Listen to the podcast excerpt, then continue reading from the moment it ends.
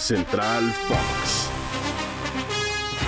Con el gusto de saludarlos, Ricardo García y Pamela Gasca, listos para hablar de lo que sucedió en la semifinal de la Europa League, Sevilla ante Juventus. Con una sorpresa, Ricardo García, la ida se había terminado uno por uno y en esta vuelta no se guardaron nada. ¿Crees que es sorpresa que Sevilla esté en la final de la Europa League? No, por favor, eso no es sorpresa. Un club que ha sido bicampeón, ha sido tricampeón, ha ganado todas las finales de Europa League que ha disputado y es el máximo ganador de este certamen continental de Europa. Mira, me da mucho gusto por Sevilla, porque en el Ramón Sánchez Pizjuán, como tú bien acabas de señalar, se dieron con todo en este partido, ¿verdad? Necesitaron inclusive tiempos extras para definir al vencedor, al club que avanzara entonces a la siguiente etapa, pero me alegro mucho por el conjunto de esa hermosa ciudad, capital andaluza, la cuna del flamenco, porque logran una vez más imponerse en esta etapa y ya veremos si pueden coronarse en la gran final, que no va a ser fácil porque van contra un hombre que conoce torneos europeos, que ha sido exitoso y que lleva a otro club eh, italiano, José Mourinho, a estas instancias. De hecho, no pasaba que,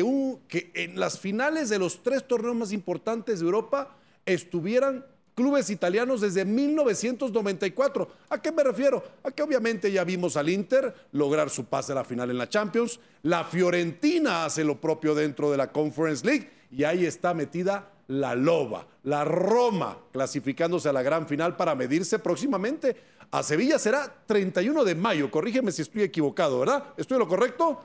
Ok, eh, será en Budapest, la capital de Hungría, donde se va a disputar entonces esa gran final.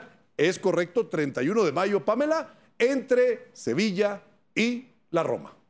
Así es. Y algo que mencionaste muy importante, el Sánchez Pizjuán pesó por supuesto que pesó, fue factor y en esos tiempos extra en donde más se necesitaba fue donde la gente salió, se volvió loca con ese gol que le daba momentáneamente hasta los últimos minutos de partido, ese pase anhelado a la Roma de José Mourinho, que como bien lo mencionas ya está buscando ahora su sexto título en la Europa League.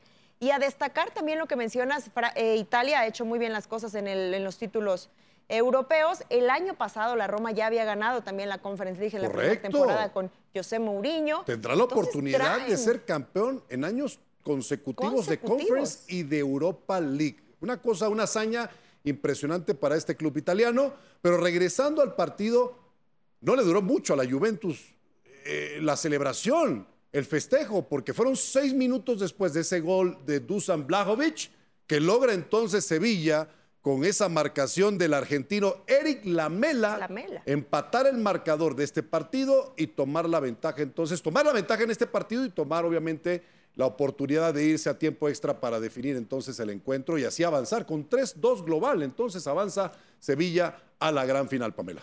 Cardíaco. Y bueno, lástima que nosotros no tenemos tiempo extra porque hemos llegado al final de este episodio en Spotify. Ricardo García y Pamela Gasca, nos saludamos. Hasta la próxima.